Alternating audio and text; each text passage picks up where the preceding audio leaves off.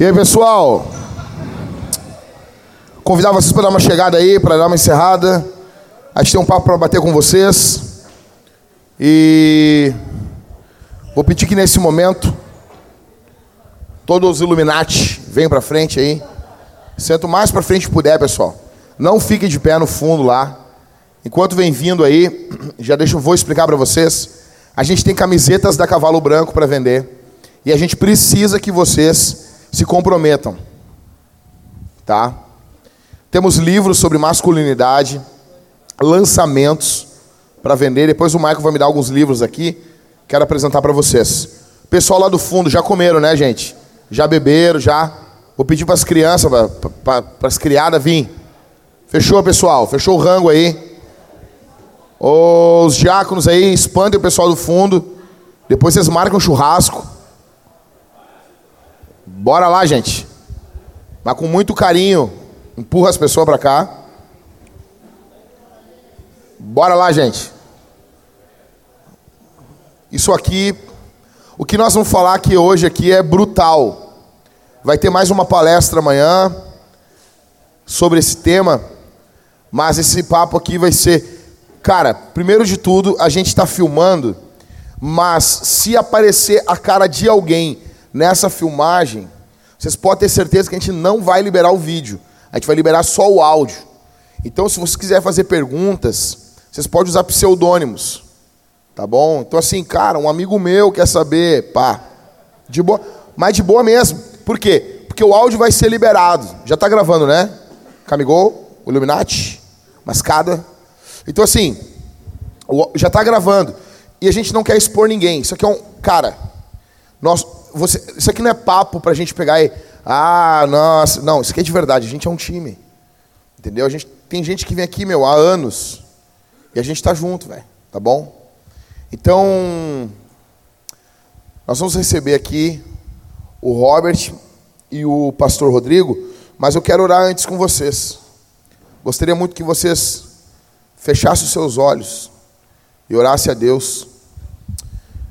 Pai, nós te agradecemos pelo teu amor, tua bondade, pela tua misericórdia, por tudo que o Senhor tem feito. Agora, nesse bate-papo aqui, pedimos que o Senhor esteja conosco aqui. Senta conosco, conversa conosco, no nome de Jesus. Que o Senhor faça grandes, grandes coisas no nosso meio. No nome de Jesus, amém.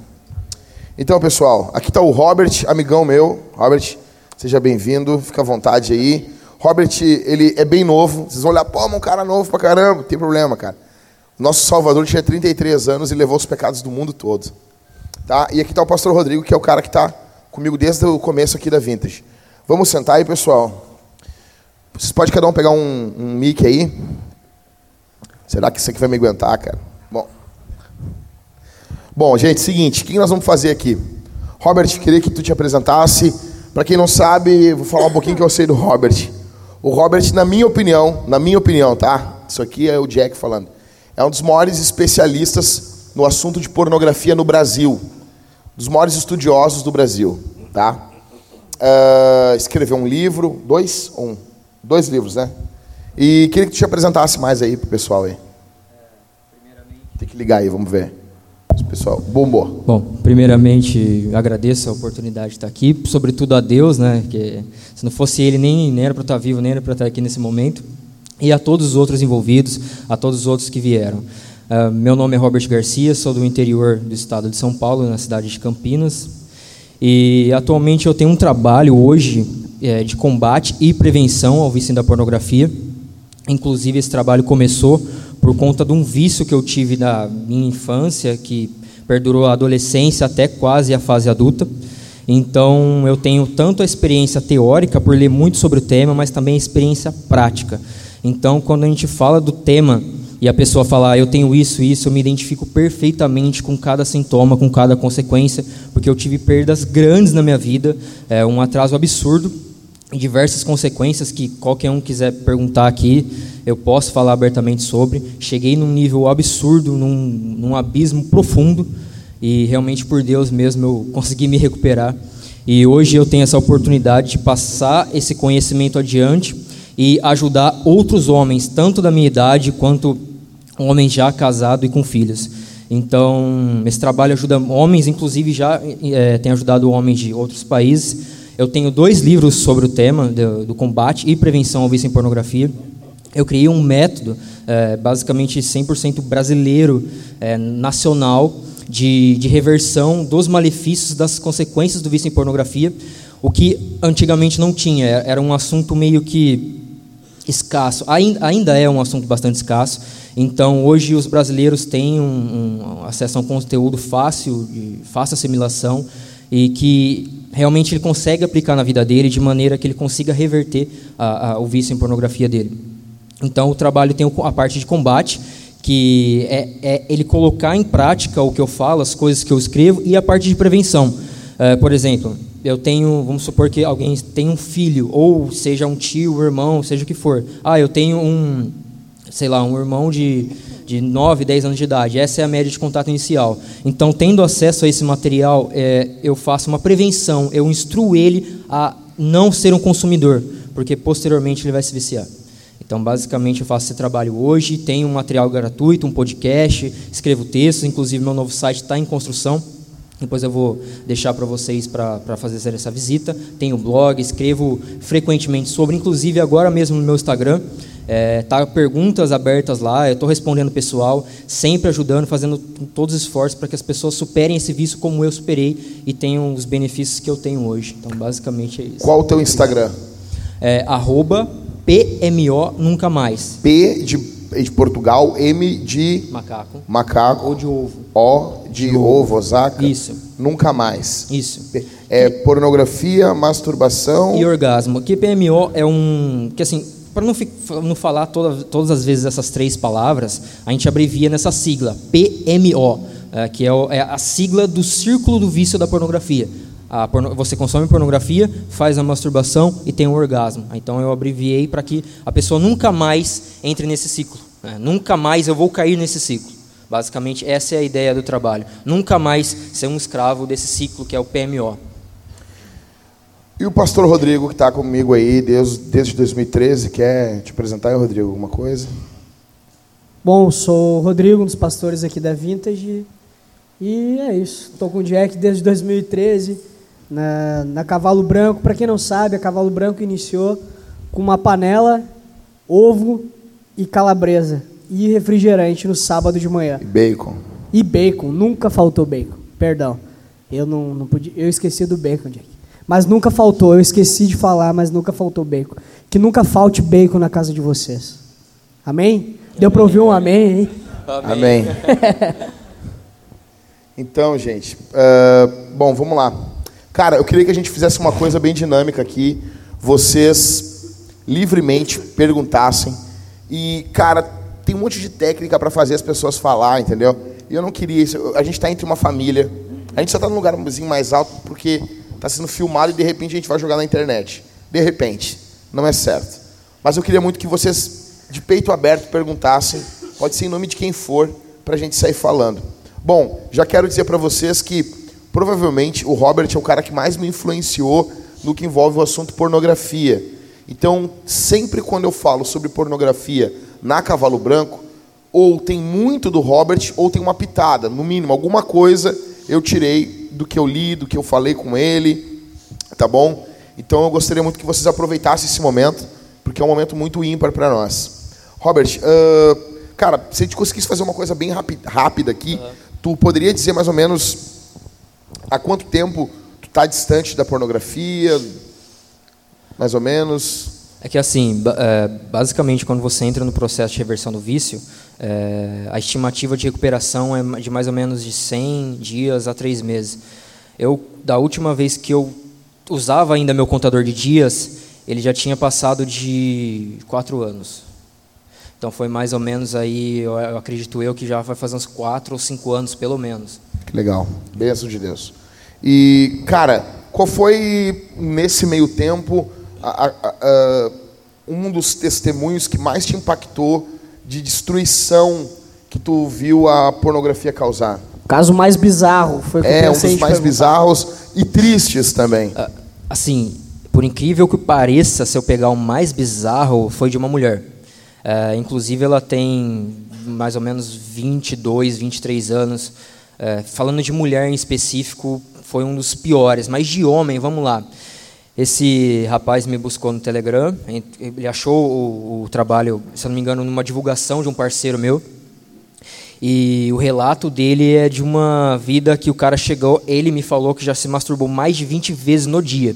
Ele, inclusive, é, ele tinha momentos que ele ia no banheiro no horário de trabalho, né, to, é, tomar uma água aí no banheiro para se masturbar. É, ele chegou num nível de vício que ele chegava a usar os computadores da empresa para consumir pornografia. Então, ele ficava lá trabalhando, estimulando o, uh, o pênis dele, né? Enquanto ele via pornografia e trabalhava ao mesmo tempo. As consequências dele foram as mais variadas, por ele ter um poder aquisitivo acima da média, então ele é uma pessoa que teve acesso à pornografia de internet banda larga muito cedo. Então, o consumo dele era de pedofilia, a zoofilia, a bestialidade, a estupro, a mutilação genital e tudo que você pensar de mais bizarro e sinistro relacionado ao sexo é, chegou num estado de depressão profunda, pensava diariamente em se matar. Ele, ele tinha certeza que a única solução para ele era o suicídio. É, ele falou que já chegou a várias vezes a amarrar a corda no pescoço e falar: ah, dessa vez eu vou, dessa vez eu vou. Então foi um dos casos mais bizarros. E, além disso, ele induziu a, a, a namorada dele a, a fazer práticas da, da, pornografia. Então, basicamente, ele manipulou, foi, foi colocando, foi semeando ideias na namorada dele para ter práticas de swing, troca de casal, é, a namorada dele tendo sexo e ele gravando para se masturbar depois, ou a namorada dele com outra mulher e outro homem, ele se masturbando enquanto via o pessoal transando. Basicamente é isso. Então, ele, ele reproduziu o que ele via na pornografia. Porque a pornografia ela vai induzir ao voyeurismo, né? Vai. Voyeurismo, para quem. Explica o que é o voyeurismo aí. É, basicamente, o voyeurismo é uma parafilia, uma perversão da sexualidade, onde o prazer é oriundo, ele é obtido através de ver outras pessoas tendo relação sexual. Pornografia é voyeurismo, por quê? Eu observo os pixels, né, a imagem naquela tela, enquanto eu me masturbo. Então, é, a pornografia não tem nada de diferente entre eu espiar alguém pelo quarto tendo relação sexual e assistir alguém tendo, tendo sexo. Isso é basicamente voyeurismo. Isso vai levar, é, acaba levando a, a, a questão daquela tara que alguns homens têm em ver é a terceira sua mulher, pessoa, né? Sua mulher fazendo sexo com outras pessoas. O cara está sendo treinado para ser corno, na verdade. É que assim, é, até brinco com o pessoal que eu, eu falo para os meus seguidores que a pornografia é o treinamento para ser corno porque ela condiciona todo o seu sistema é, de, de, recompensa, todo o seu cérebro a ficar na posição de voyeur. Então você se condiciona a sempre ser um observador. Então, é, você literalmente molda o seu cérebro a ser um voyeur. E isso, a consequência prática, é você ter o desejo de reproduzir isso na sua vida. Então, talvez para você é, é, seja bizarro a ideia de um cara transar com a sua esposa enquanto você grava. Mas para consumidores de pornografia é um fetiche, uma perversão muito comum entre eles, muito desejada, muito cobiçada entre eles. E no Brasil, essa tag é uma das mais consumidas entre os brasileiros e o público de homens casados, infelizmente. Só pedir, ô Cauê, a gente está sem retorno aqui, cara. Se tu puder dar uma mão para nós, eu acho que não está saindo nada aqui. Não tá. Não tá, né?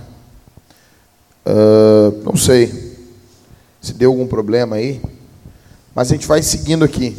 Bom, gente, eu vou abrir para perguntas aqui. Alguém tem uma pergunta sobre o tema? Qualquer assunto sobre pornografia, qualquer pergunta. Mateus, chega aí. Você tem mais um mic para ele aí? Será que tem ou não? Para a pergunta dele sair na gravação ou não? Se não, pode usar a nossa aqui. Tem um mic, tem um outro microfone? Não? Estamos arrumando aí, gente. Fica tranquilo, tá só nós aí. Pessoal, ali na, no telão tem um número de telefone. Se você não quer falar no microfone, quer mandar pergunta, manda para aquele número ali e eu vou receber aqui no meu celular Boa. e nós vamos passando. Boa. Uh, tem um mic pro, pro Matheus aí, gente? Senão ele pode usar o nosso aqui. É só para sair na gravação mesmo?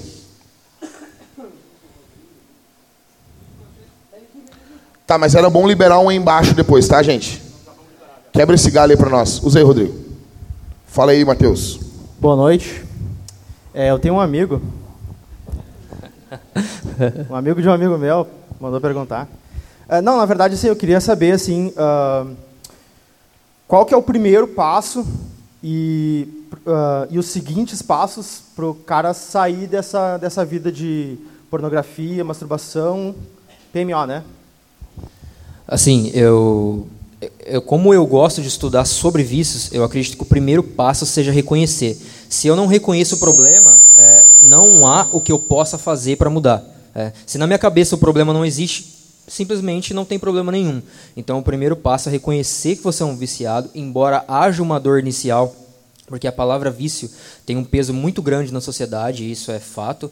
Mas a primeiro, uh, acho que a questão é quebrar o orgulho, uh, reconhecer. E esse passo de reconhecer envolve, na maior parte das vezes, se necessário, contar para alguém, porque o peso emocional do vício é muito grande e na maior parte das vezes carregar sozinho é um fardo humanamente impossível de se carregar.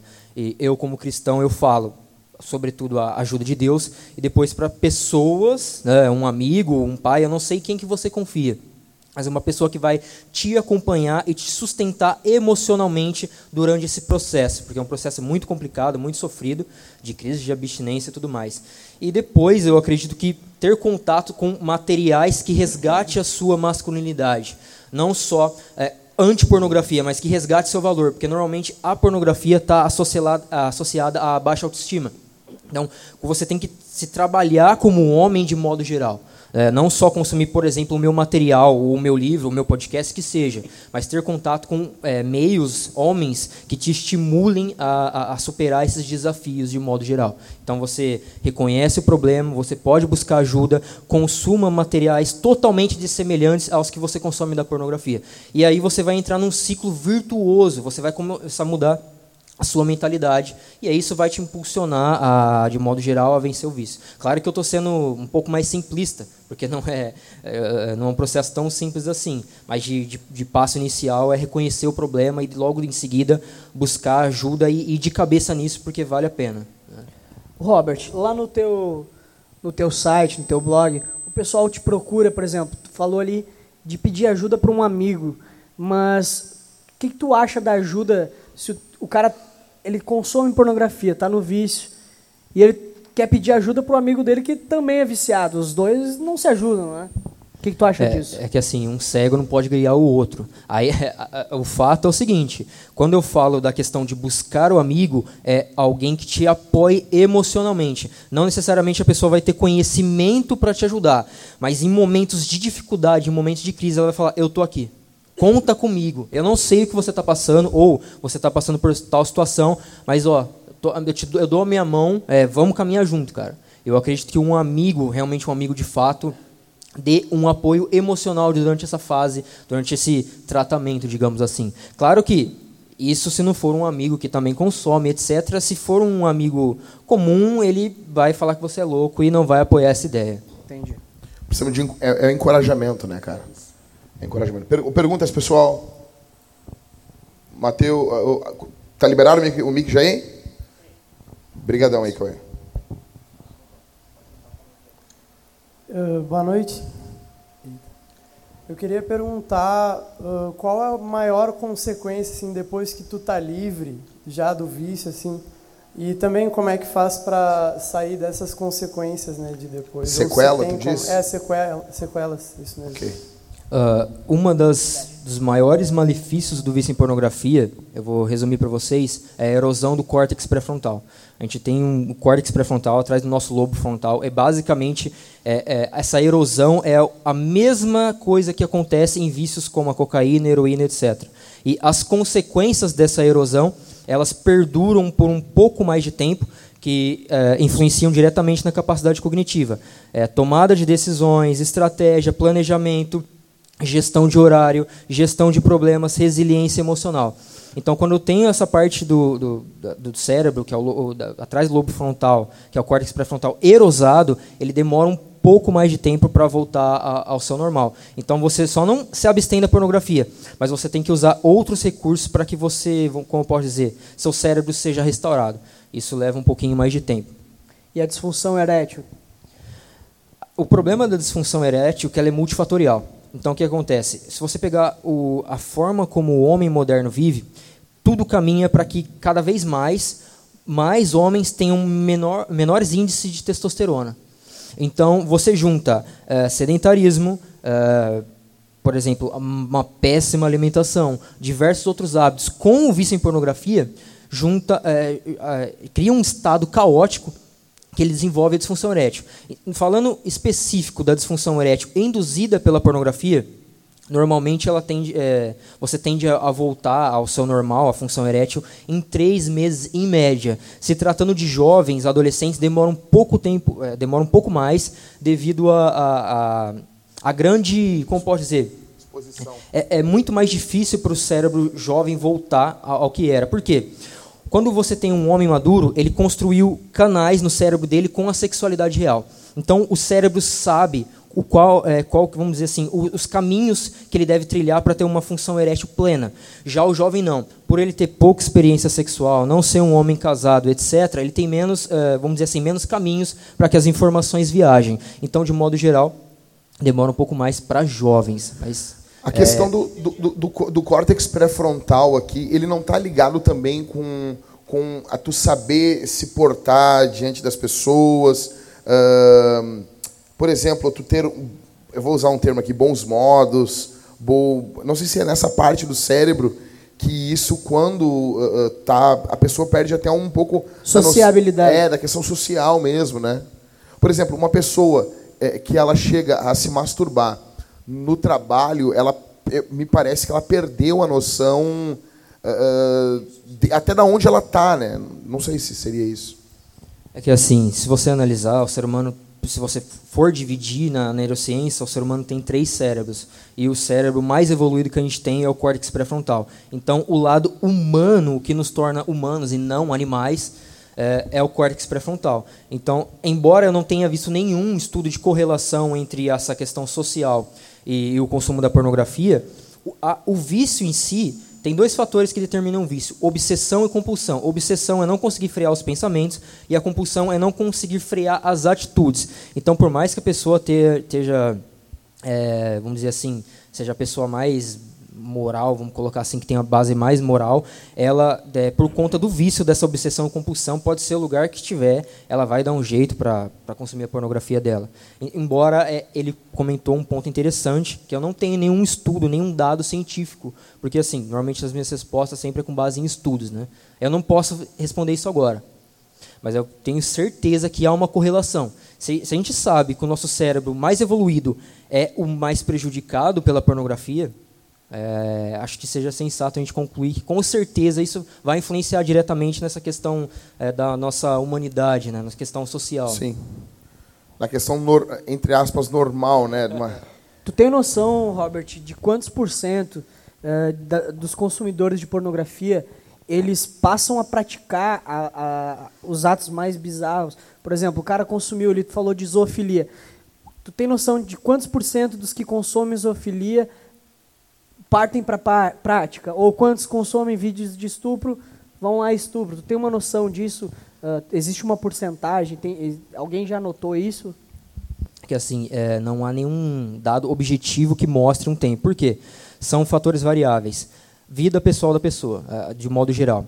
Se ela tem um, de, um ou vários desencadeadores de abuso e etc. na infância, isso faz com que ela tenha uma predisposição a ser um abusador. Então, se ela já sofreu um abuso na infância, se ela já teve experiências traumáticas, isso faz com que o processo de reproduzir isso na, na no processo de, da adolescência ou mesmo na vida adulta seja muito mais rápido. Agora, uma pessoa, vamos pegar uma pessoa que teve uma vida normal, nenhum desencadeadores de abuso e etc é, não tem como estipular por quê. É, são várias variáveis. Por exemplo, o tempo de exposição, o tipo de material que ela consome inicialmente, e não, não somente isso, mas como ela importa essas informações e ela assimila. É, pode ser que ela chegue num, vício, é, num nível do vício que ela estupre um cachorro com 3 anos. Pode ser que isso aconteça em 10, em 5. É, é uma variável. Eu já lidei com casos de homens que consumiram dois anos e meio e estavam no nível absurdo, sabe? É, que tinha perdido a sua humanidade. O tempo nem sempre vai. Não, não, não quer Varia, dizer. ele vai é, variar de caso para caso. vai variar. Então, eu já lidei com homens que tal- consumiam há 10 anos, mas não tinham as mesmas consequências do cara de dois. Então, isso é uma, são variáveis, né? Uma questão, eh, assim, Robert, tu, tu, tu acredita que a pornografia ela vai acabar afetando toda a vida do ser humano? Ela, ela no caso, é integral. Ela afeta todo o ser, do ser humano ou não? E existem áreas do ser humano que ficam intocadas, assim. Ah, bom, se eu entendi a pergunta é o seguinte. A, a- Ela vai afetar emocional, ela vai afetar o Ah, trabalho, sim. ela vai afetar a questão espiritual, ela vai afetar tudo ou não. Existem áreas que são que ela não toca. Aqui assim, é, isso também é uma variável. Há pontos que o vício vai destruir mais facilmente, outros nem tanto. Por exemplo, se o homem é casado, um dos primeiros dos pilares a serem destruídos é o casamento. Para o homem solteiro, o que vai influenciar é como ele vê as mulheres e a relação dele com mulheres.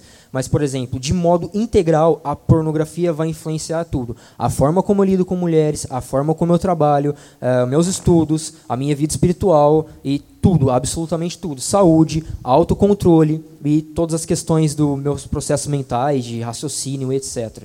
Bom, tu deve ter visto a questão do Terry Crews, quando ele fez a, a campanha Porn Kills Love, Pornô Mata o Amor. E, cara, ele disse uma coisa que eu achei interessante.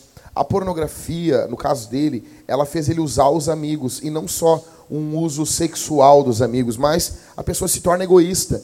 Então, é, porque às vezes a pessoa pensa que a pornografia vai afetar só a questão sexual. Mas não, é, a pessoa, os amigos, a- a- ele passa a ser uma pessoa autocentrada, né?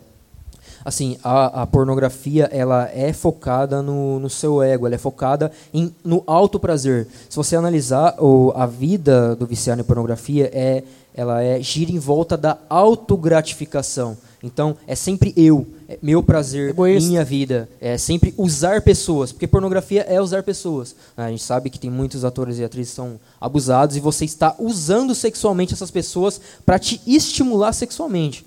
Então você usa é, pornografia é usar pessoas todos os dias. Então quando você analisa a construção dos hábitos, você vira uma pessoa que utilitarista. É, eu te uso, eu te uso, eu te uso, eu te uso. Pessoas tornam-se objetos. Então, assim, pessoas abusadas, eh, a maioria dos atores e atrizes pornô são pessoas que foram abusadas, né? Então, eu preciso, eu, eu estou usando uma pessoa que está em situação de vulnerabilidade e eu não estou ligando a mínima, lhe dando a mínima para ela, estou usando apenas pensando em mim. Se você pegar um, cenas de vídeos pornográficos, é o pornô que, que eles falam que é o pornô gonzo, né? É um pornô focado no prazer masculino. Basicamente, é, esse tipo de pornografia é onde o homem grava o pornô. Né? É, o, é o próprio ator pornô, ele que grava. Se você pegar um qualquer vídeo pornográfico do tipo e dar um zoom e olhar para o rosto daquela mulher e a expressão facial dela. Você vê é, tristeza, dor e sofrimento. E quando você consome pornografia, você está totalmente dessensibilizado à dor alheia. Você não está pouco se importando. O que importa ali no momento andando. é o seu prazer. Nada mais que isso. E a Shelley Lubbins, que ela é uma grande ativista contra a pornografia, que ela inclusive foi abusada na infância, teve ah, uma primeira relação sexual, inclusive homossexual, aos 9 ou 10 anos de idade. Enfim, viveu vários abusos. Ela, em seu livro, que é A Verdade por Trás da Ilusão da Pornografia, ela fala que a massiva maioria dos atores tem, sim, um, um, um histórico de abuso, tanto traumas sexuais na, na adolescência quanto na infância. Então, se você analisar a maior parte desses atrizes, atores, falando do mundo profissional, no caso, não de amador, eles são, são pessoas que foram abusadas e, devido à sua fragilidade, à sua vulnerabilidade, são pessoas fáceis de manipular. Devido à sua estabilidade emocional e que, que receberam propostas de viver o luxo da indústria pornográfica, de ganhar rios e horrores de dinheiro, acabaram se vendendo por isso. Porque o abuso já tornou eles um objeto. Então, o que que se eu já sou um objeto, vou ganhar um dinheiro com isso. Então, o, a mente dele já foi é, programada para aprender que aquilo ali não tem problema e se ele já foi abusado, não tem problema ganhar dinheiro sendo abusado ainda. E pessoas que foram abusadas, elas têm uma carência muito grande. E daí, é, é, porque no ato sexual envolve carinho, envolve entre carinho entre aspas, né? Envolve contato. Essas pessoas elas buscam é, é aquilo que ocorre dentro do ato sexual, às vezes. Elas não estão buscando o ato sexual em si. Né? Então, assim, às vezes, uh, meninas, garotas, uh, acontece muito isso, cara. Muito. No, no, no, Ministério Pastoral eu lidei com muito isso. Garotas que não tiveram atenção dos pais, do pai, elas buscam, às vezes, e, e a sociedade ela olharia e diria, é uma vagabunda, é uma prostituta, e às vezes não, cara. Às vezes é um caso de uma moça que é, é, é carente. E ela encontrou um cara que ele sabe falar a palavra certa no momento certo. Ele vai falar, ele não está preocupado com ela, ele vai usar em prol dele mesmo, né, cara? Chegaram algumas perguntas aqui, Robert.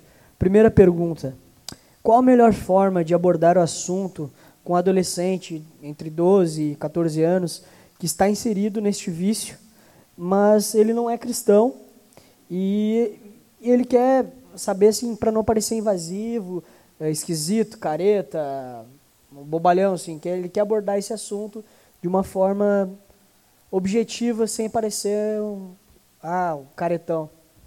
É, assim, essa é uma grande dificuldade, inclusive, que eu enfrento. Eu cheguei uma vez na, na primeira igreja Batista Semear a falar com jovens, foi extremamente difícil.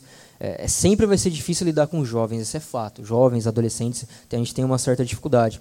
Mas acredito que, é, primeiro, é, a pessoa, eu, pelo menos eu vejo a abordagem que funciona é fazer com que esse, esse, esse ou esses jovens é, vejam você como uma pessoa inspiradora, uma pessoa de confiança. Porque, assim, se ele não confia em mim, se ele não me vê como uma como um exemplo a ser seguido, digamos assim, primeiro que ele não vai ter muita confiança, ele não vai levar muito em conta, né? Porque não adianta eu falar uma coisa para ele e fazer outra por trás.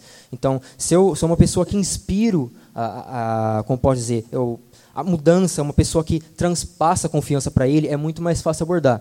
Agora, a questão de parecer careta é difícil, porque nessa idade, já principalmente se você pegar, mesmo que seja meninos, não tem que fazer muito rodeios. É ir direto ao assunto, porque a maioria já teve contato com a pornografia. Então, você dourar a pílula não vai adiantar muita coisa. Você vai, eh, vai maquiar um problema que o cara já viu, já consumiu. Então, é, eu acredito que, primeiro, você se construir como pessoa, passar uma confiança, é, ter uma, digamos assim, uma certa liberdade com a pessoa, e depois você conversa com ela. E, e depois que você constrói isso, eu vi que a maior parte começa a ouvir sim. É, o primeiro é, é aquele momento, né, quebrar aquele gelo inicial. Depois que você quebra, é, já era. Mas aí o, o, a dica que eu, que eu dou, que eu, que eu vi que funcionou, é não chegar no assunto propriamente dito. Conversar sobre futebol, conversar sobre a escola, porque às vezes ele já está com, com carência, com é, paterno, coisas da família. Então, é, Converse com ele primeiramente, dê uh, o que ele precisa, atenção. A maior parte dos jovens precisam de atenção, são muito negligenciados em casa. Eu percebo isso com o meu trabalho. Então conversa com o cara, sei lá, come um hot dog, um lanche, faz qualquer coisa do tipo, aí depois você chega no assunto. Aí o cara já está com a, com a guarda baixa, é só você fazer todo, todo o processo de conversar com ele. Sabe o que eu percebo, Robert? Quando nós éramos aqui, o Jack e eu, a gente tem a idade parecida, tinha 14, 12 anos, se alguém desconfiasse que tu tinha te masturbado, era uma chacota. Eles iam Todo... rir de ti. Eles iam rir de ti. E dizer que a tua mão tá amarela. Mão peluda, mão tá com a mão peluda. A mão amarela se tu peidou. É, que tu tava escabelando palhaço. Ah, tá, tem pelo na mão, daí o cara é, olhou. Ah, ah tu tava escabelando palhaço. Não sei o quê. Espancando. O, isso, espancando palhaço, isso aí. E agora não, cara. Eu vejo, tem um, eu não vou citar o nome do cara, mas o irmão de um irmão aqui da, da Vintage, eu, eu vi no Facebook dele, quando ele era mais novo, os caras falando de atriz pornô e rindo, ah, porque agora eu vou pro banheiro, porque agora não sei o quê, é, é. ah, agora minha namorada, eu troquei de namorada, eu tava com a mão direita, agora tô com a mão esquerda. E, a, e eles brincam entre eles isso e agem como se fosse normal. É comum, não é normal, mas no cotidiano deles isso é normal. E no nosso tempo, não era assim. cara, tu, tu, mas tu tá louco, o quê? E não, e hoje o que, que, que, tu explica disso? O que, que tu percebe é, disso, cara? O que acontece é o seguinte, é, agora a coisa inverteu. O, o estranho hoje é o cara que não se masturba e que não consome pornografia. Esse é o cara normal. O normal, socialmente falando, né, que, que eu não considero normal, é é o cara que faz isso. O que acontece é o seguinte: a, a estratégia de divulgação da pornografia não foi por acaso. O primeiro a gente teve o avanço de em 1976 chegou a Playboy. Então, nessa época, os nossos pais, os, os homens mais velhos de modo geral, eles eram consumidores da Playboy. Então eles criaram um, um terreno fértil para isso, para pornografia.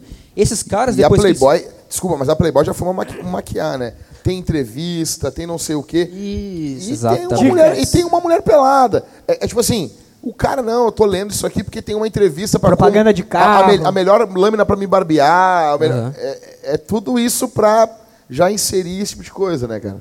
Assim, tem uma, tem uma estratégia usada pela, pela indústria de modo geral, que é o seguinte: se você pegar um sapo e colocar numa, numa panela com água, água a temperatura ambiente, ele não vai pular imediatamente dela. Então, quando você, se você esquentando esse, esse fogo, ele vai é, condicionando o corpo dele a resistir a alta temperatura. Só que quando o fogo está muito alto, o sapo já não tem mais força para sair de dentro dessa panela. Então, a, a indústria pornográfica ela está cozinhando a sociedade de modo geral. Quando o homem ele, ele notar realmente de modo geral, notar onde nós estamos, ele não vai ter força para sair como o sapo que vai se adaptando à condição que ele está aí. Então a Playboy basicamente foi isso, foi é, marinando, está marinando os homens. Desde 1976 no Brasil o homem está sendo marinado. Então é, as coisas estão cada vez avançando, avançando, até chegar no que está hoje. Então basicamente isso tá, serve de alerta para o modo geral. Eu, eu vi um. A minha esposa e eu, na verdade, vimos uma, um documentário sobre o. Eu, eu não sei pronunciar o, o dono da Playboy que faleceu há pouco tempo. É, para mim é bem. É, é alguma, é, é alguma coisa assim. Então, eu vi uma. um- era um. Era um documentário, tá? Vocês podem ficar tranquilos, não tinha mulher pelada, nada. Mas era um documentário sobre ele, né?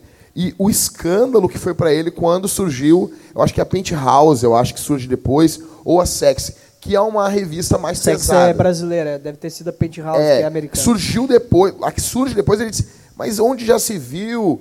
O, o- não tem decência nessa revista. E eu falei para minha esposa assim, tu nota que todo mundo tem um nível inter- interno de decência, né? Mas o interessante, sim, eu tenho visto, cara, que tem, não sei se é lobby o nome, mas que tem, ah, tem tido uma pequena pressão ou grande para que daqui a alguns anos a pornografia seja não vista como um algo lado B, mas como ação. Arte. É, tanto que o nome adulto já é um nome pejorativo. Como assim adulto? Filme adulto. Eu acho errado isso, cara. Entendeu? Parece que já é uma forma de ir preparando para daqui a, não sei, 15, 20 anos, ter uma categoria no Oscar de melhor filme pornô. Um exemplo, assim. Talvez não chegue a tanto, assim, mas a ideia que eles querem passar que isso é normal para a sociedade. Não sei se tu nota isso, Robert.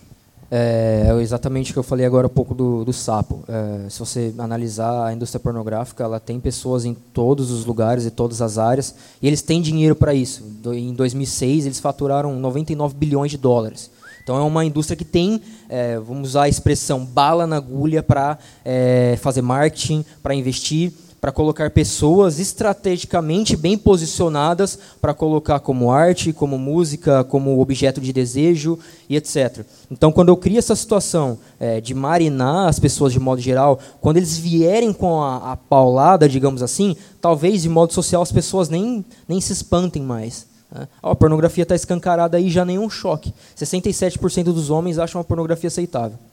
E 47% das mulheres. Então a gente já já está nesse processo que ele está falando. Então o Oscar do melhor pornô ou do melhor ator talvez não esteja tão distante quanto a gente acha. É, no futuro próximo aí. Eu vi uma entrevista com o Oliver, que é um cara que fazia aquele ah, não sei o que de casais lá Teste do de fidelidade. Teste de fidelidade. E ele fez um filme pornô. E, cara, o que eu fiquei apavorado foi que eu vi ele falando e ele dizendo. Daí ele, ele gravou um ou dois, não sei, filmes pornôs. E o repórter perguntou: "Tu- e aí, vai continuar gravando filme pornô? E ele, um homem, ele encheu os olhos d'água e ele disse assim: jamais eu volto para esse mundo. Sim, porque talvez na mente da, da gurizada, disse, bah, tem um sonho de ser ator pornô, deve ser algo legal. E ele disse assim: eu fui tratado como um bicho, como um lixo lá nessa indústria. Eu nunca mais quero voltar para essa indústria. Um homem falando isso. Né, Imagina mulheres, garotas, passando por isso, cara. que assim, se você vê relatos de antes do set de filmagem, é assim, tome isso aqui, bebe isso aqui, faz isso aqui. Você não sabe o que você está bebendo, o que você está tomando, o que vão injetar em você. Então são é, estimulantes sexuais, são drogas psicoativas que de modo geral trabalham na, na psique do ser humano para te influenciar. Aí o cara chega é, dopado, drogado, é, sem sensibilidade nenhuma, chega na hora é praticamente soltar um pitbull com três dias sem comer. O cara sai parecendo da jaula um louco, um maníaco. E eles nem sabem o que estão bebendo, o que estão consumindo, o que estão fazendo. É simplesmente faça isso, tome isso. É, tem relatos de, inclusive nesse livro da Shelley Lubbins, de homens, de ator, e basicamente é essa é a realidade. Toma isso, faz aquilo, e o cara chega na hora, ele parece um animal selvagem, de tanto estimulante sexual e outras drogas que estão ali no meio. Perguntas, pessoal? Tem mais uma aqui. Vamos, vamos só mesclar com essa aqui? Pode ser, Cauê, pode ser. vai, Cauê.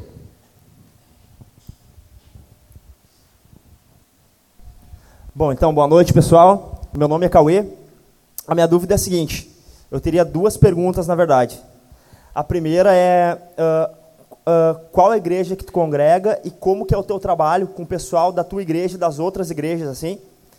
E a segunda pergunta uh, é a seguinte: eu sou pai de dois de dois meninos, né?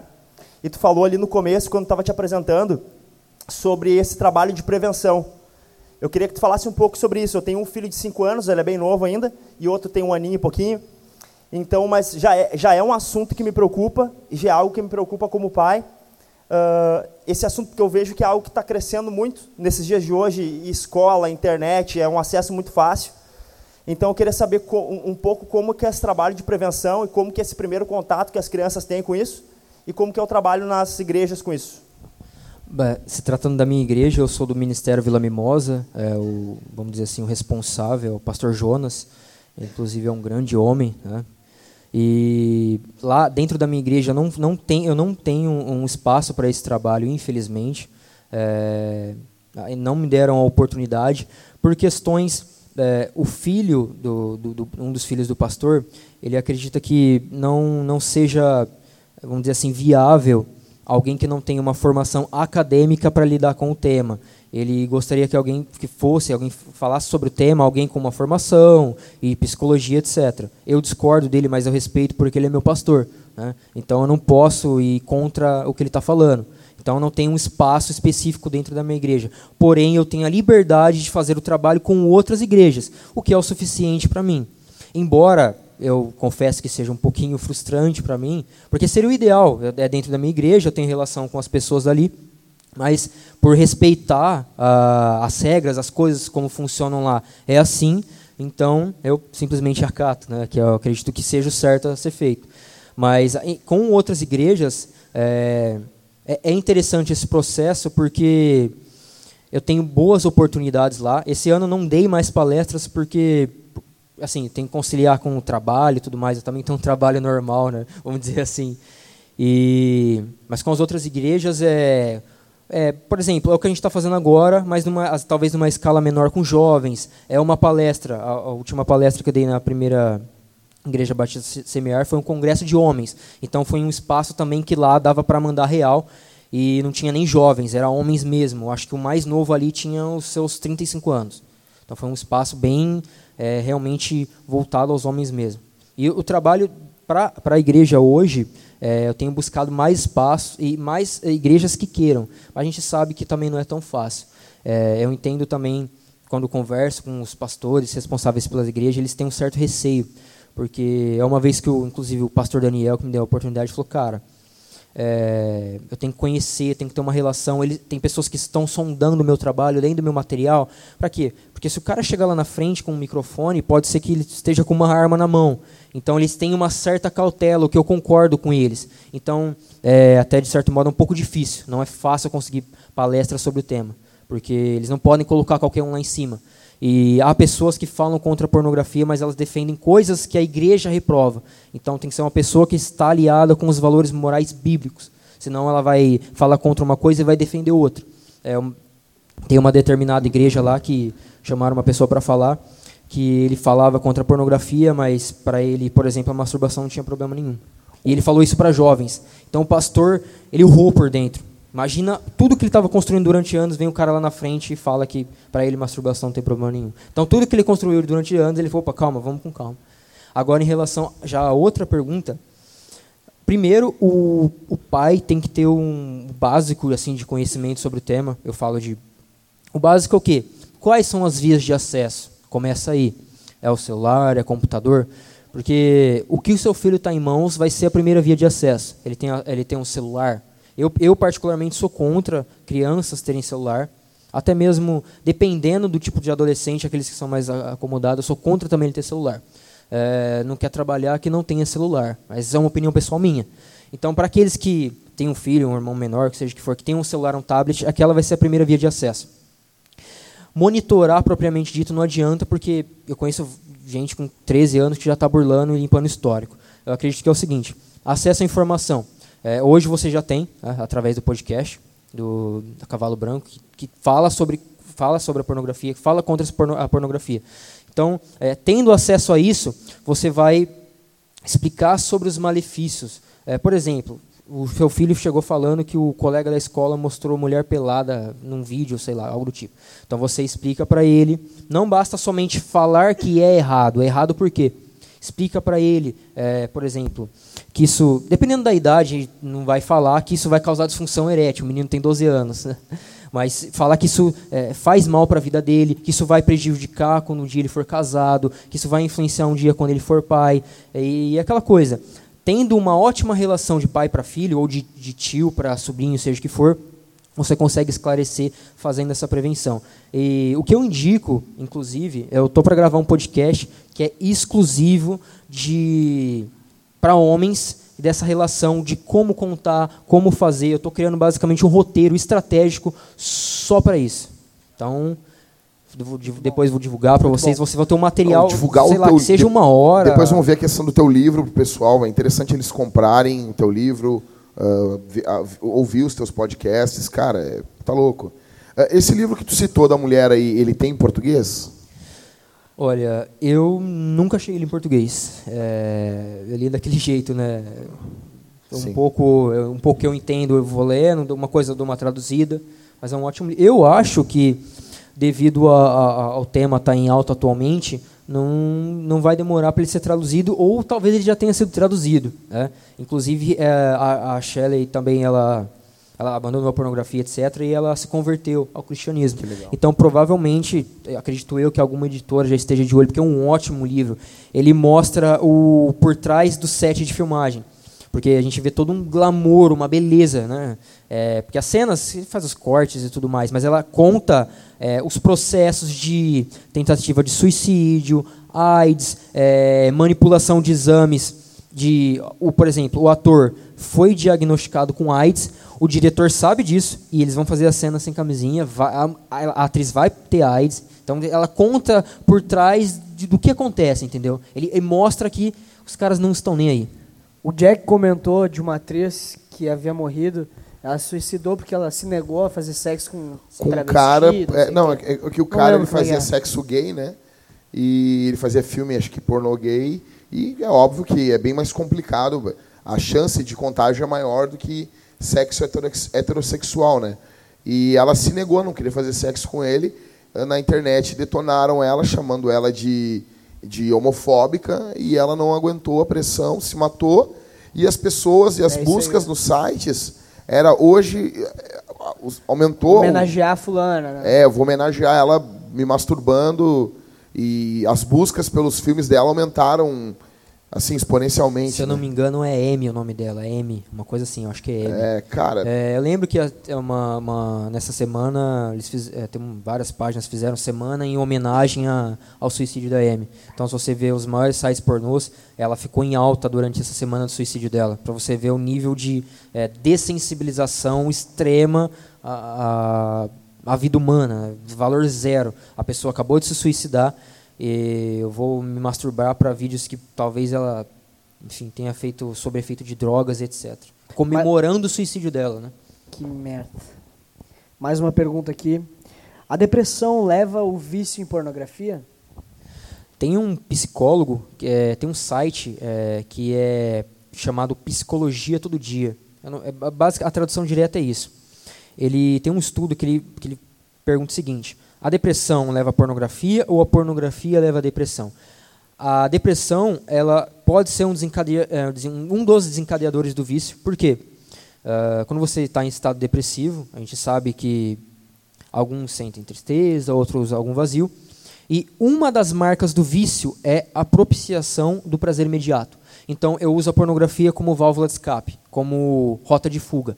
Então pode ser que sim que um leve ao outro. Ele mesmo como psicólogo, inclusive está no meu livro, eu tenho um trecho, um trecho falando só disso, que é da, dessa fala dele, se a depressão leva à pornografia ou a pornografia leva à depressão. Mas normalmente um um tá lado a lado com o outro.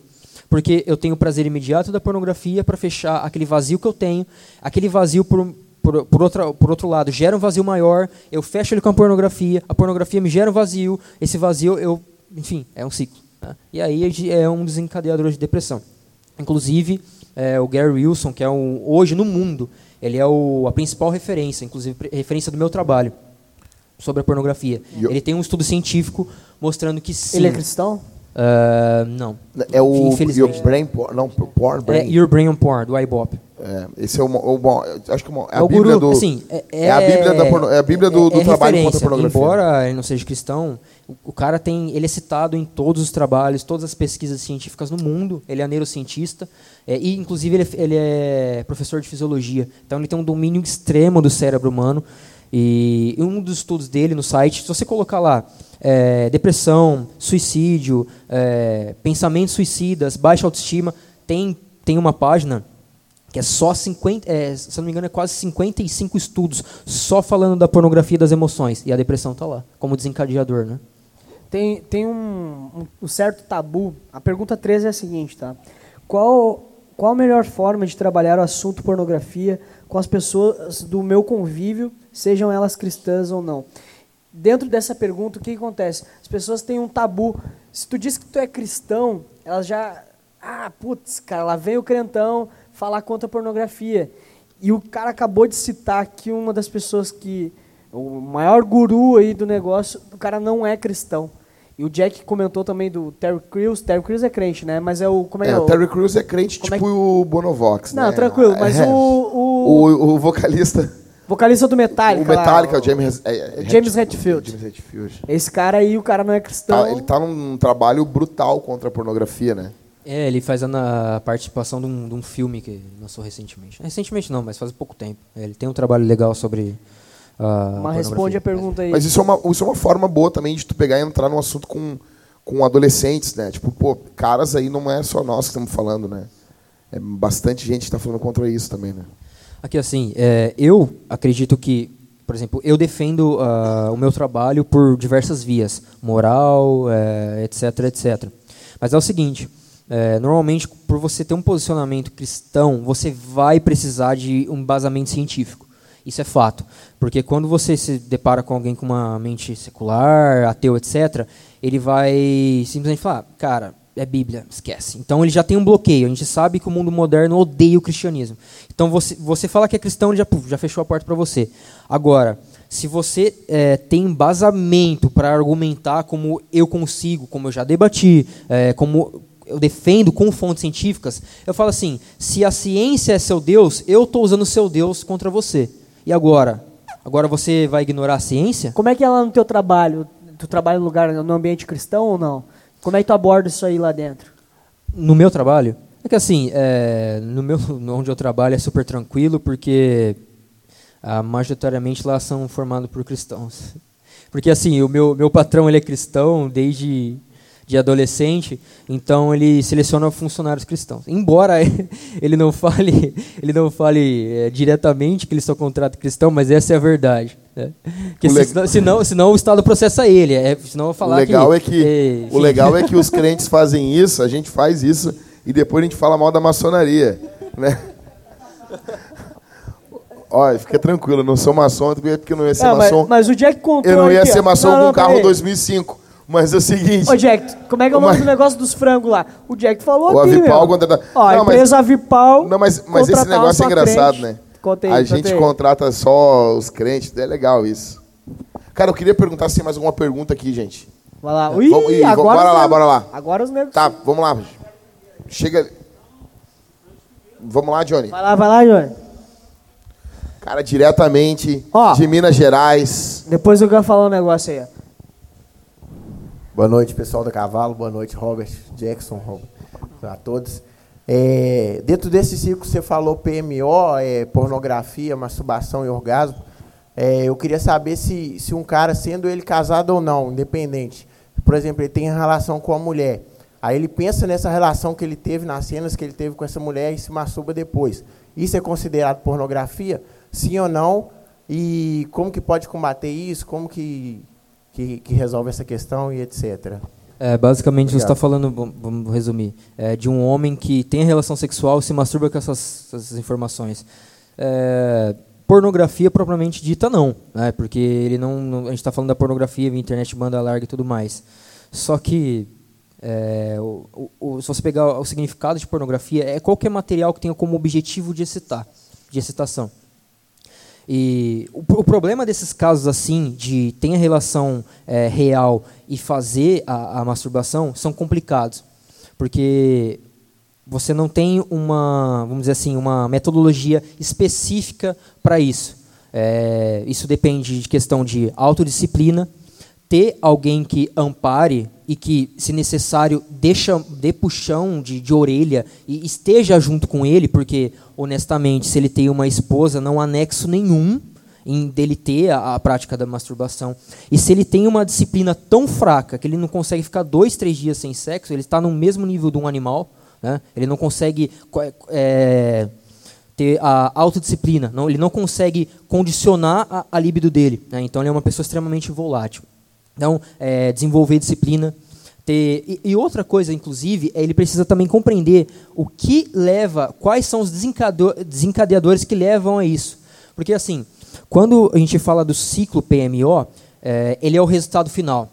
Mas qual foi o processo? Qual foi o gatilho que levou ele a isso?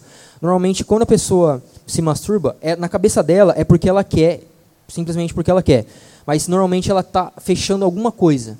É uma tristeza, solidão, carência, frustração. Normalmente tem um desencadeador por trás disso. Então, quando ele descobre qual é o gatilho, seja a tristeza, a frustração, o que for, ele começa a, a trabalhar com isso. Então, toda vez que ele pensar em se masturbar, ele pode fazer um tipo de atividade extranet, que é o que eu recomendo muito. Ele vai para a academia, ele faz musculação, ele faz atividade física.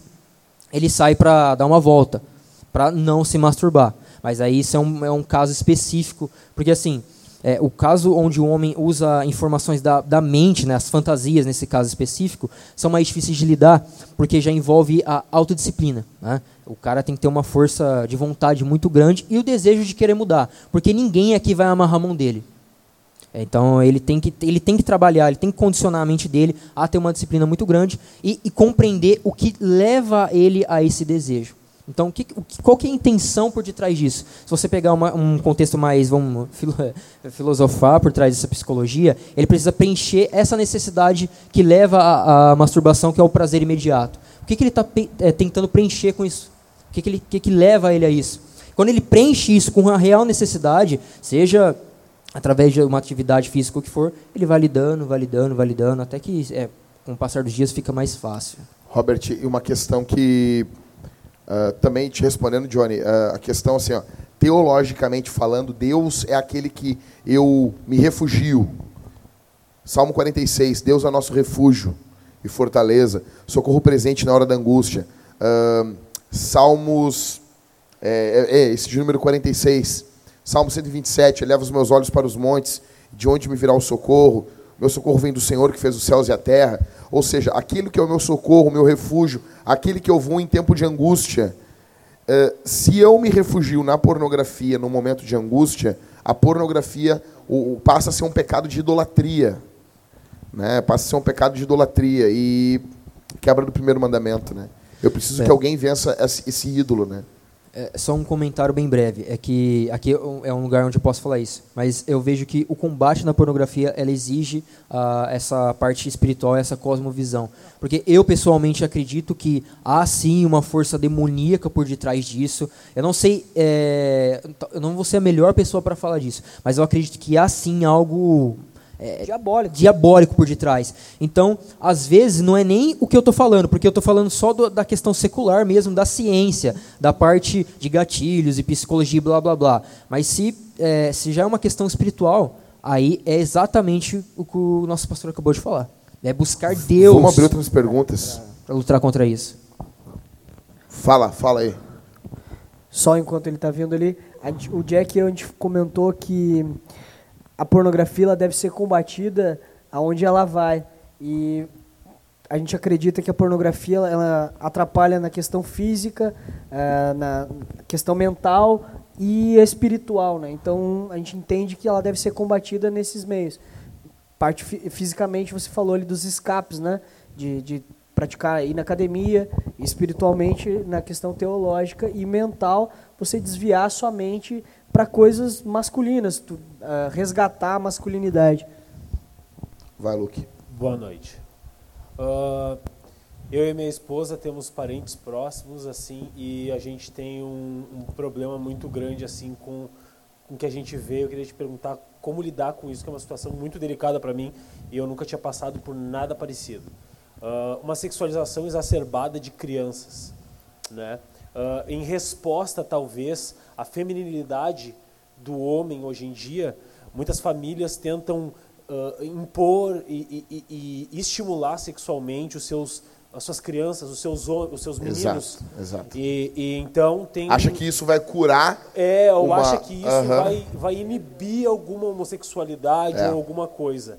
Uh, crianças sendo estimuladas a se masturbar com dois anos, com um ano Cara. na frente das pessoas e, e, isso e é achando muito e achando isso é que a gente está focando mais em nós, nos adultos. Só que isso me, me, incomoda e eu queria saber como eu posso abordar isso, uh, talvez até até mesmo diretamente com as crianças, né?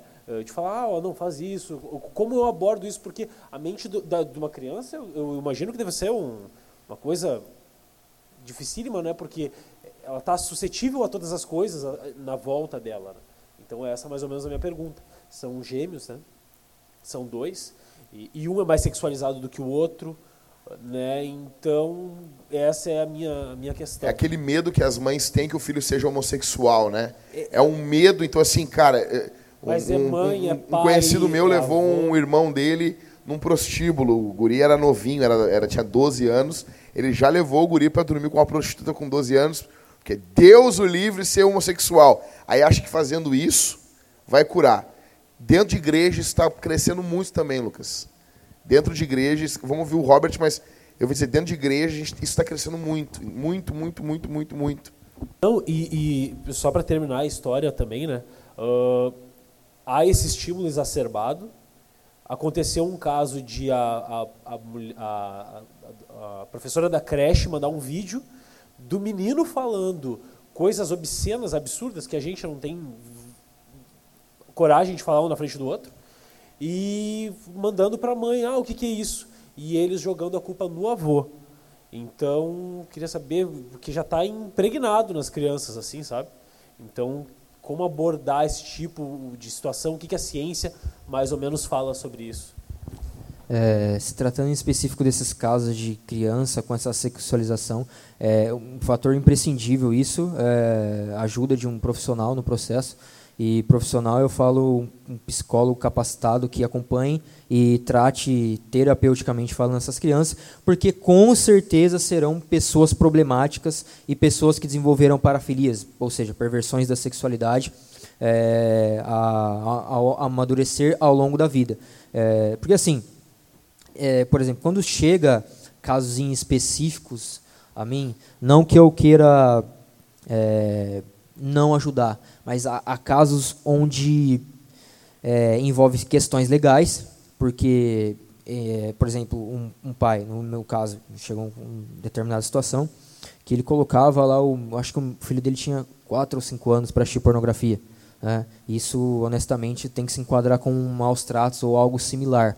Então, isso envolve a questão legal, isso envolve é é conselho tutelar, isso envolve também um psicólogo que lide com traumas sexuais e, e, e abusos em relação à infância. Por quê?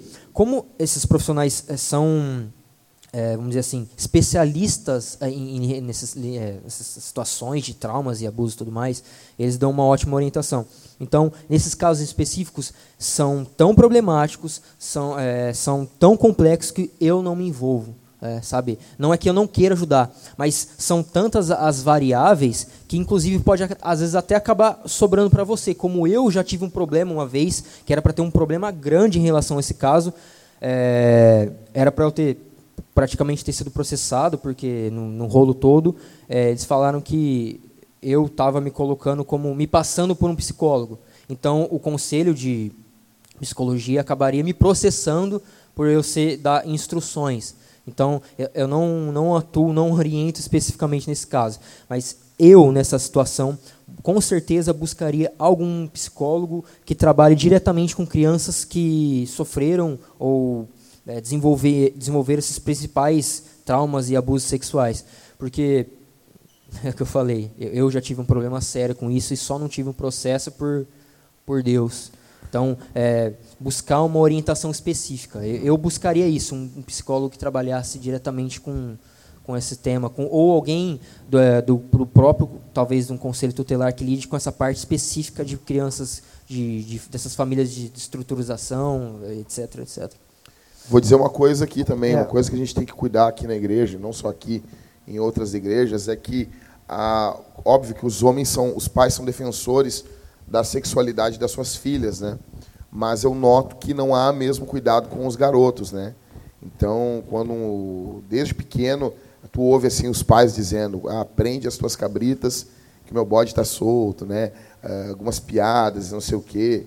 Eu noto, eu noto como a nossa mente é pervertida, né? É pervertida aí. Não é porque eu tenho uma filha, cara. Sempre, sempre pensei assim. Me lembro quando era criança, voltava para casa e a minha mãe dizia: se tu não respeitar as filhas dos outros, eu vou te quebrar tua cara. Né? E isso foi uma benção, cara. E eu vejo aqui, já vi na vintage aqui, gente, o jeito quando os pais dos meninos se portam com menos cautela do que os pais das meninas. E isso não deveria ser assim. Isso não deveria ser assim. Por exemplo, duas crianças se beijam, o pai do menino sempre dá uma risada. Isso é diabólico. As crianças não têm que estar beijando na boca. O pai do menino sempre dá uma risada. As crianças beijaram na boca, nem sabem o que estão fazendo, né? O pai do menino sempre ah, meio que tem um orgulho com aquilo. Orgulho do quê, cara? Né? Eu, quando se fosse pequeno, fizesse um troço desse, minha mãe me matava. Gente, uh, Tinha mais um perguntas aqui. Ali. Bora aí, meu. Quem tem mais perguntas também, pessoal? A gente não vai avançar muito, amanhã vai ter a palestra do Robert. Nós vamos ouvir a banda também aí, bater uma cabeça aí. Ah, falei bater cabeça, já acho que é coisa de batuque. Vai sair no, vai sair no áudio aí, vão dizer, ah, aquela igreja é preta. Os caras têm ódio de preto, meu, sério. Por que, que a igreja Racismo? não pode ser preta? Os racista, meu? Ah, a igreja é preta. Deixa de ser racista, cara. Fala aí, brother. Aí, meu, uh, boa noite a todos aí. Uh, tu deixou escapar o nome do Robert em um dos teus áudios ali, né, que eu estava ouvindo, uh, algumas semanas atrás. E daí, bah, fui pesquisar sobre, comecei a ouvir e ouvi uma coisa bem interessante que eu vi que era o meu vício durante anos, que eu sou ex-dependente químico, né? Eu usava crack. Então, tu falou em dopamina, né? E daí e sobre sistema de, de recompensa, né? Do nosso cérebro. Então, nem é uma pergunta em si, assim, mas aquilo ali mexeu muito comigo e me ajudou a entender muita coisa. Eu já estava sendo liberto, já estou alguns meses longe da pornografia já, né? E da masturbação também, que me levou à traição, aí um monte de coisa que aconteceu no meu casamento e está em processo de restauração, tudo. Então, eu queria que tu explanasse um pouco sobre isso, sobre o sistema de recompensa que tu fala, né? E sobre uh, a dopamina, enfim, que é uma das causas ali de que nos causa o vício a voltar a fazer, a ter aquela atitude de masturbação e voltar para a pornografia? É, quando eu preparei a, inicialmente a palestra, eu ia falar sobre a, como a pornografia tem uma influência direta na, na sociedade. E aí eu acabei mudando de ideia. E amanhã, em específico, eu vou falar bastante sobre a relação à dopamina, o sistema de recompensa, é, os neurotransmissores, sendo mais específico da dopamina, aplicada à pornografia. Mas sendo mais específico. É, o sistema de recompensa no nosso cérebro é uma área específica que é dele que emerge todos os nossos gostos e desgostos. Então, se você tem é, algum momento da vida ou vários momentos da sua vida, se você já sentiu prazer, é por conta da dopamina, que é esse neurotransmissor. O neurotransmissor basicamente é um mensageiro químico. Ele leva de um neurônio para outro entre as sinapses, que é a, é a, troca de informação entre um neurônio e o outro. Ele leva os, esses neurônios, e tem a troca de informação. E o principal é, neurotransmissor do prazer, de modo geral, é a dopamina. Ela tem dois apelidos, né? vamos colocar a molécula da busca e a molécula do vício. A dopamina está por detrás de todos os vícios, porque todo, toda substância que tem a, a, essa capacidade aditiva, seja heroína, cocaína, crack, a própria comida pode é, nos, nos, levar ao, ao, vício extremo. Tanto é que tem aquele programa, se não me engano, é Discovery, Quilos Mortais, algo similar. As pessoas que chegam a 200 quilos, enfim. E analisando a questão da dopamina, é ela que nos leva a, a, buscar aos vícios e aos prazeres de modo geral. Isso não quer dizer que tudo que é prazeroso seja viciante, mas a gente tem que tomar cuidado com os prazeres, porque eles podem, é, ilusoriamente, é, preencher nossos problemas emocionais de modo geral e ser um dos desencadeadores a vícios. É, que a, qual que é a, a, a questão mais marcante da dopamina? Prazer imediato. É, todo mundo aqui já sentiu prazer em algum momento. Muito pouco, alguém já sentiu prazer. E é muito bom. E o sistema de recompensa, qual que, qual que é o papel dele? Isso é bom, vamos lembrar de como fazer. Mas o que está te dando prazer? Ele, ele, vai, ele, vai, ele vai pegar essa informação e falar assim: Isso é bom, vamos lembrar como fazer. Toda experiência que libera dopamina, toda vez que a dopamina passa, ela libera um rastro. Vamos colocar assim: um rastro no seu cérebro que, que deixa a proteína chamada delta fosb. A delta fosb ela conecta a dopamina e entre a atividade específica que me deu prazer. E ela vai facilitar essa troca de informação.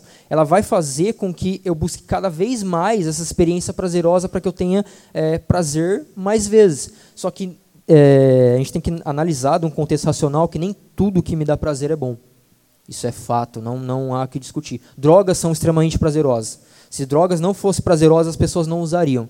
Eu acredito que a cocaína, a heroína, tudo isso de um aspecto é, da neurotransmissão é muito bom, muito prazeroso, como a pornografia. Mas isso nos gera as consequências. Então, é, se me dá prazer é bom, é, é, a questão que a gente tem que tomar cuidado. Mas amanhã é, eu vou ter uma parte em específico que eu vou falar do sistema de recompensa e do papel da dopamina aplicado ao vício em pornografia.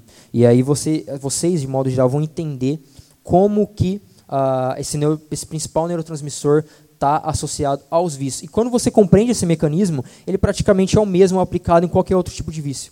A base dele, a base, seja um, um, vício comportamental, por exemplo, a masturbação, ou um vício comportamental como consumir pornografia, ou um vício comportamental como alimentação, ou um vício químico como me viciar num determinado medicamento, uma metanfetamina, seja lá o que for, os mecanismos de é, reação e ação do cérebro são praticamente os mesmos. O mesmo centro de recompensa é ativado, as mesmas rotas, os mesmos neurotransmissores. Amanhã na palestra eu vou falar bastante sobre isso e em específico da dopamina, vocês vão entender todo o processo, o papel dela, e como ela influencia no prazer, na busca, é, por que a, a, pornografia é tão prazerosa e ela nos dá tanto prazer, e mesmo a gente sabendo que é prejudicial, a gente consome, faz e volta a refazer.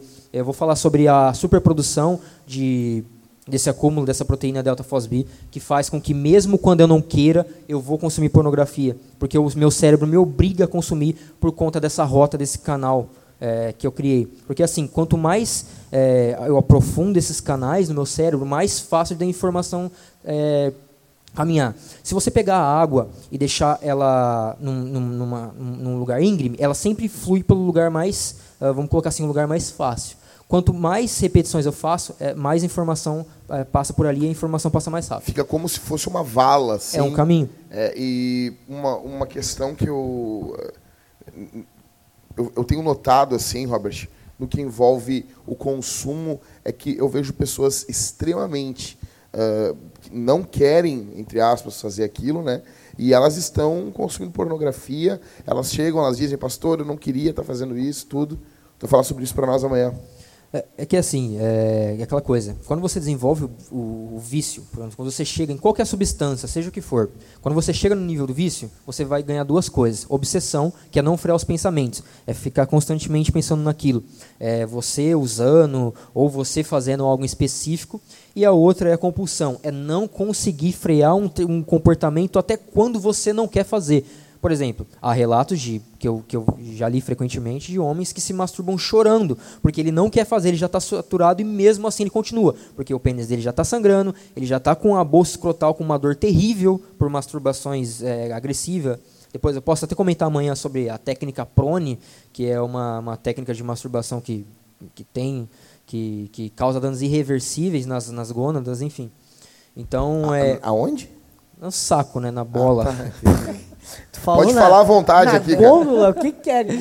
Ô, pessoal, mais a última pergunta aí, porque a gente vai ter que encerrar, porque a galera tá começando a pescar aí e não dá. E amanhã vai ter a palestra do, do Robert para nós. É que assim, a gente tá num papo aqui, mas já passou uma hora e vinte já. Boa noite, meu nome é Jonatas. Cara, no início do diálogo tu disse que ah, poderia expor algum, algumas das principais consequências que o vício da pornografia teve na tua vida. Se a gente tiver tempo ainda, tu pode ah, ah, falar sobre isso? É, assim, é aquela coisa, né? É, o vício, é, todo vício tem uma, uma coisa marcante nele que é a progressão. Ele não acontece do dia para a noite. Então, é, você vai dia após dia é, tendo os colaterais, né? as, as consequências do vício.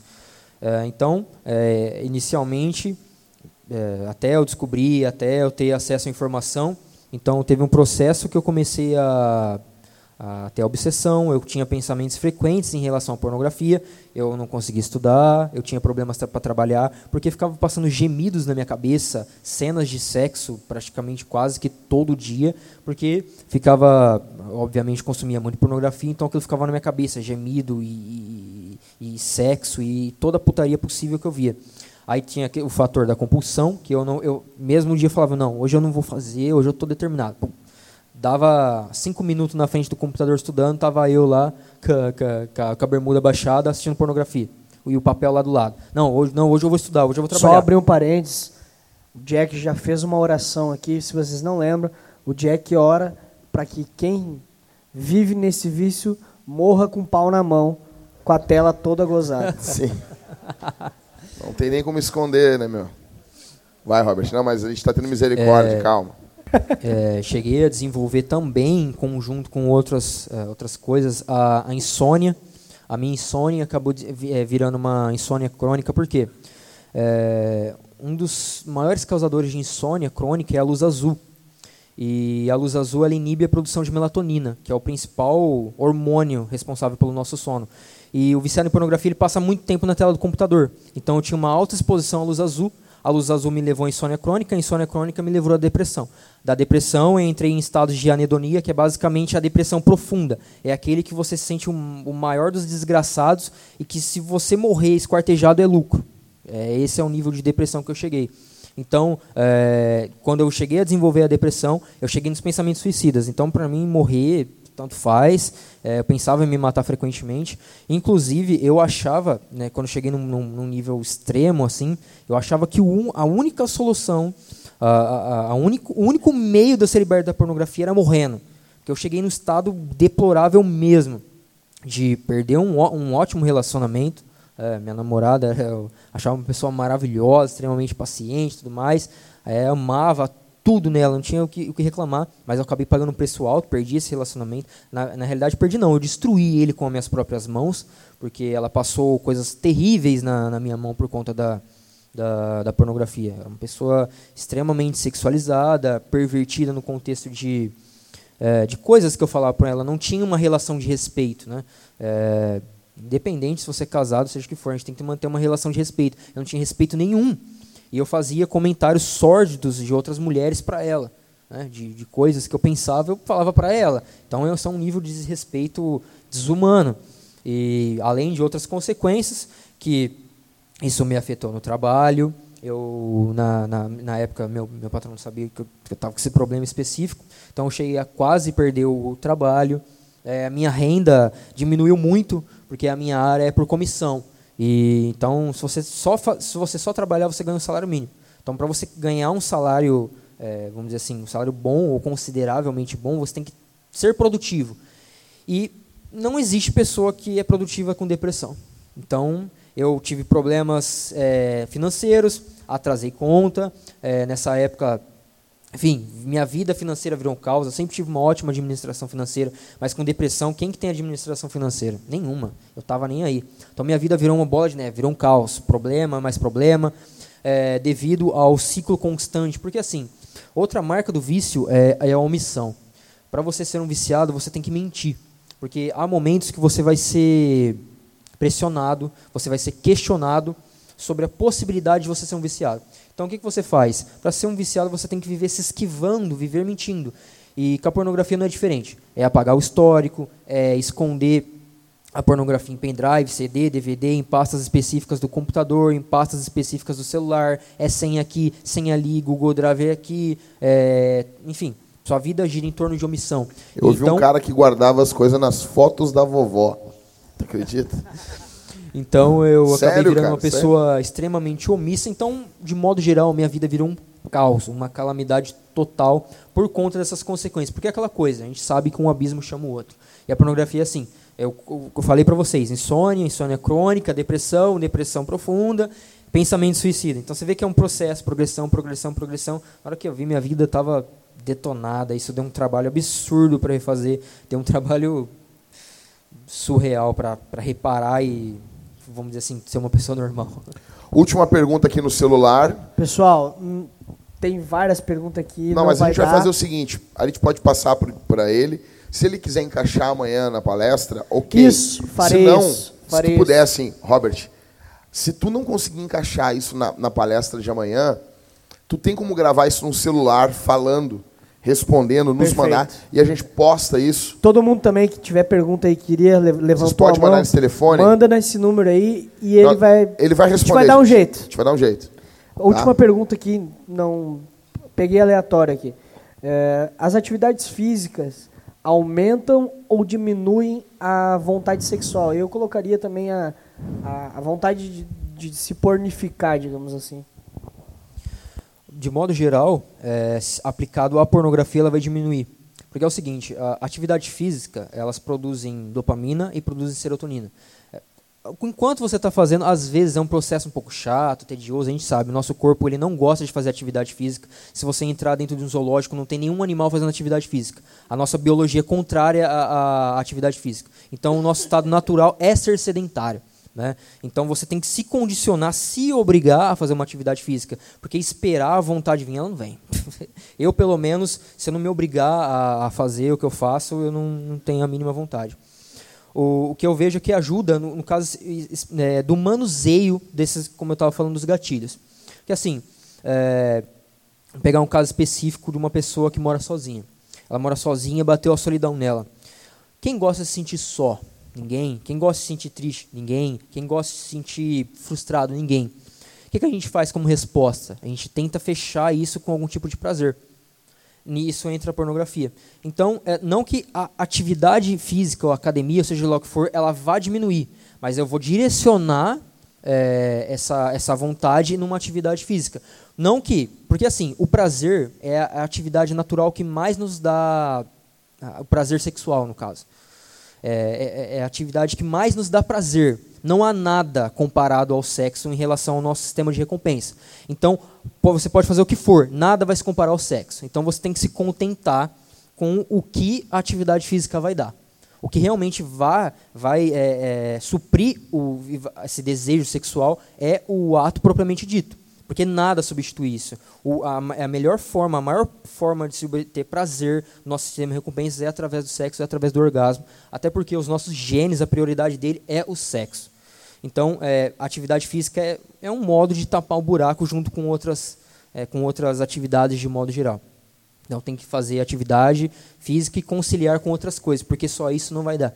A gente sabe, a, a libido do homem é infinitamente maior. E na Então, casa, então, no caso da parte sexual dentro do casamento, a atividade física vai melhorar, vai, vai aumentar a vontade pelo, pelo sexo com a sua parceira. no É, caso, é, é aí que tá. No nosso livro, no nosso material, a gente sempre fala que o caso o homem casado, ele sempre vai direcionar a esposa. Tanto é que os relatos que a gente recebe, tanto do desviciado, no caso do marido, e da esposa, é que. É, um que eu recebi semana passada. O, o a esposa me falou que eles voltaram a ter relação sexual como se eles fossem jovens, de, de quando eles estavam recém-casados. Por quê? Porque a pornografia drenou a energia, a disposição sexual desse Exato. homem. É aquela coisa, um leão não se alimenta depois que ele acabou de comer uma zebra. né? Não tem como você é, comer depois de comer. Não estou falando da comer a, mulher, A, a calma. não ser o Walter, o jogador aquele, né? Ô, Walter, vamos ali almoçar só um pouquinho. Deixa eu terminar de Deixa eu almoçar terminar aqui. de almoçar, a gente vai. Entendeu? ninguém entendeu, Rodrigo. Desculpa, Robert. Perdão. Isso é uma piada interna. Que tem um jogador muito gordo, cara, o Walter, e, e tem um meme que o cara pergunta pra ele assim: Bora "Ô, lá Walter, almoçar?" Vamos lá almoçar, Walter. E o que, que ele diz? Só um pouquinho, deixa eu terminar de almoçar. Segue, cara. Perdão, gente. Perdão. Pelo menos tu acordou. Perdão. Mas, mas eu entendi. O, o cara. Vai, desculpa aí, Robert. Depois dessa, eu até perdi um pouco do fio da minha. A zebra, o leão comeu uma é zebra. não- basica- é, é, fala a questão do apetite sexual. A relação do, do casal vai aumentar, vai melhorar a qualidade, porque o homem vai direcionar o, a, a libido dele para a esposa. Né? Então, quando ele deixa de, de ter a prática da masturbação, a libido dele aumenta muito, ele direciona para a esposa, ela só vai agradecer. Como todas me agradecem, né? Manda as mensagens lá e fala, nossa, meu marido virou outra salvou o pessoa. É, realmente é outra coisa. Uma outra coisa também que o, o, o Jonathan Edwards fala sobre a teologia da beleza, né? Ele fala que a- o pecado sexual ele, ele rouba a sensibilidade. Por exemplo, Deus nos fez para o, o, o Paul Washer conta um caso. O rapaz está na, tá na biblioteca, ele olha a moça, ele gosta dela, ele quer, ele quer namorar com ela, e, e eles se olham, o coração já dispara, né? Como diz o Tiago York. Aí ele chega perto dela, e, e ele vai pegar o livro, ela vai pegar também e esbarra a mão na mão dela. E isso, o, o coração do cara vai na boca, assim. Essa sensibilidade para pequenas coisas, a, pornografia rouba, né, cara? Mas aí que tá. é, se você pegar, por exemplo, os jovens que consomem pornografia, é, o, o, o cérebro jovem ele, ele é altamente instável, ele está em processo de amadurecimento e evolução. Nosso cérebro só vai ficar formado há mais ou menos 25 anos. né? A não ser que você tenha 25 anos, seu cérebro ainda não está formado. Então ele é altamente moldável, altamente condicionado. Se você pegar um jovem que consome pornografia diariamente, para o cérebro dele, sexo ou relação com mulheres é aquilo que ele vê na pornografia. Então, quando ele tem uma relação com mulher, eu falo, por exemplo, é, ah, ela me olhou, mexeu no cabelo. Ele, ele não está nem aí. O cérebro não responde a como meu bisavô responderia. Meu bisavô, quando a minha, eh, minha bisavó olhou para ele, acabou com ele. O, o coração do cara foi a mil. Porque tinha aquela Exato. questão, essa sensibilidade. Agora não, o viciado em pornografia, ele perde essa sensibilidade e isso é cientificamente comprovado. O Gary Wilson tem alguns estudos que ele mostra que o cérebro moldado ao vício em pornografia, os neurotransmissores e os hormônios envolvidos na paixão já não funcionam mais no viciado em pornografia. Então, o que aquilo era para produzir, por exemplo, uma ocitocina, que é a molécula do amor, já não produz mais no viciado em pornografia. Então, aquela, aquela relação inicial, aquilo que é a paixão, o, o toque da mão, é, o sentir o cheiro, o, o natural da, da mulher, se sentir atraído por isso, ter um verdadeiro interesse, um, um genuíno na mulher, aquilo é perdido. Porque para o cérebro dele, relação sexual é ele jogar na cama, meter o cacete nela, é esculachar e coisa do tipo. Isso, isso é o que o cérebro dele espera como relação sexual, como relação com mulher. Se não tiver isso, esquece. A gente brinca aqui com, com os jovens aqui da igreja. Os jovens, o cara tá velho, né, meu? A gente brinca com a gurizada solteira aqui melhor. E que às vezes a égua tá passando encilhada, tá relinchando pro cara, mas o cara tá tão louco, o cara não vê que a mina tá dando em cima dele, que tá afim dele. A gente brinca, pô, a égua passou por ti encilhada, relinchando, é só montar e seguir. E o cara não vê, o cara não consegue enxergar as coisas, porque tá cego. A pornografia, a pornografia cegou pornografia cara. cegou. Uma coisa também, o meu avô contava, vamos, vamos encerrar aqui, ah, mas assim, o meu avô contava que tem ali o chalé da Praça 15, no centro aqui da cidade, década de 60, tinha os, os bondes ali, tá? Os, os, os bondinhos ali. E o meu avô conta que ele era guri, né? Contava, né? Que ele era guri, tipo, era adolescente, jovem, e eles ficavam ali quando a moça ela ia subir assim no, no, no, bondinho, no bonde, aparecia a, a metade da canela da, dela. E aquilo, aquela experiência ali, cara, era uma loucura. Aquilo era o ápice da vida deles, assim, né? E tu vê a diferença dos nossos dias, isso, né, cara? Gente, eu gostaria que vocês aplaudissem pela vida do Robert.